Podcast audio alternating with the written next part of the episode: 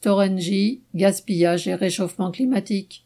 Storengy, filiale d'Engie, stocke le gaz du fournisseur dans ses dix sites sur le territoire français. Cette entreprise est accusée de libérer chaque année 2,5 millions de mètres cubes de gaz dans l'atmosphère par simple souci d'économie. Ce gaspillage immense provient d'une pratique, la mise à l'évent, qui consiste à laisser échapper du gaz pour éviter les explosions afin de sécuriser une canalisation lors d'une réparation. Parfois cela se fait en une seule fois et c'est l'équivalent de la consommation de gaz de tout un village qui part dans le ciel.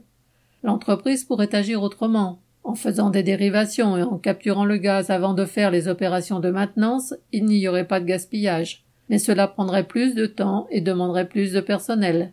Alors, comme le temps c'est de l'argent pour les capitalistes, cette pratique perdure. Pour le profit, l'entreprise n'hésite pas à gaspiller du gaz et n'hésite pas non plus à contribuer au réchauffement climatique.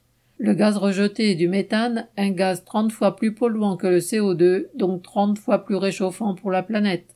Storengy n'est pas la seule entreprise à agir ainsi. Il semble que cette pratique soit généralisée à toutes les industries du gaz en France et dans le monde. Pourtant, une loi interdit la mise à l'évent depuis 2014. Mais elle ne prévoit aucune sanction. Le gouvernement laisse ces entreprises polluer et gaspiller, comme il laisse les spéculateurs profiter de la situation pour accroître leurs profits. Il est tellement plus simple de faire la morale aux travailleurs pour qu'ils maîtrisent leur consommation de gaz. Joséphine Sina.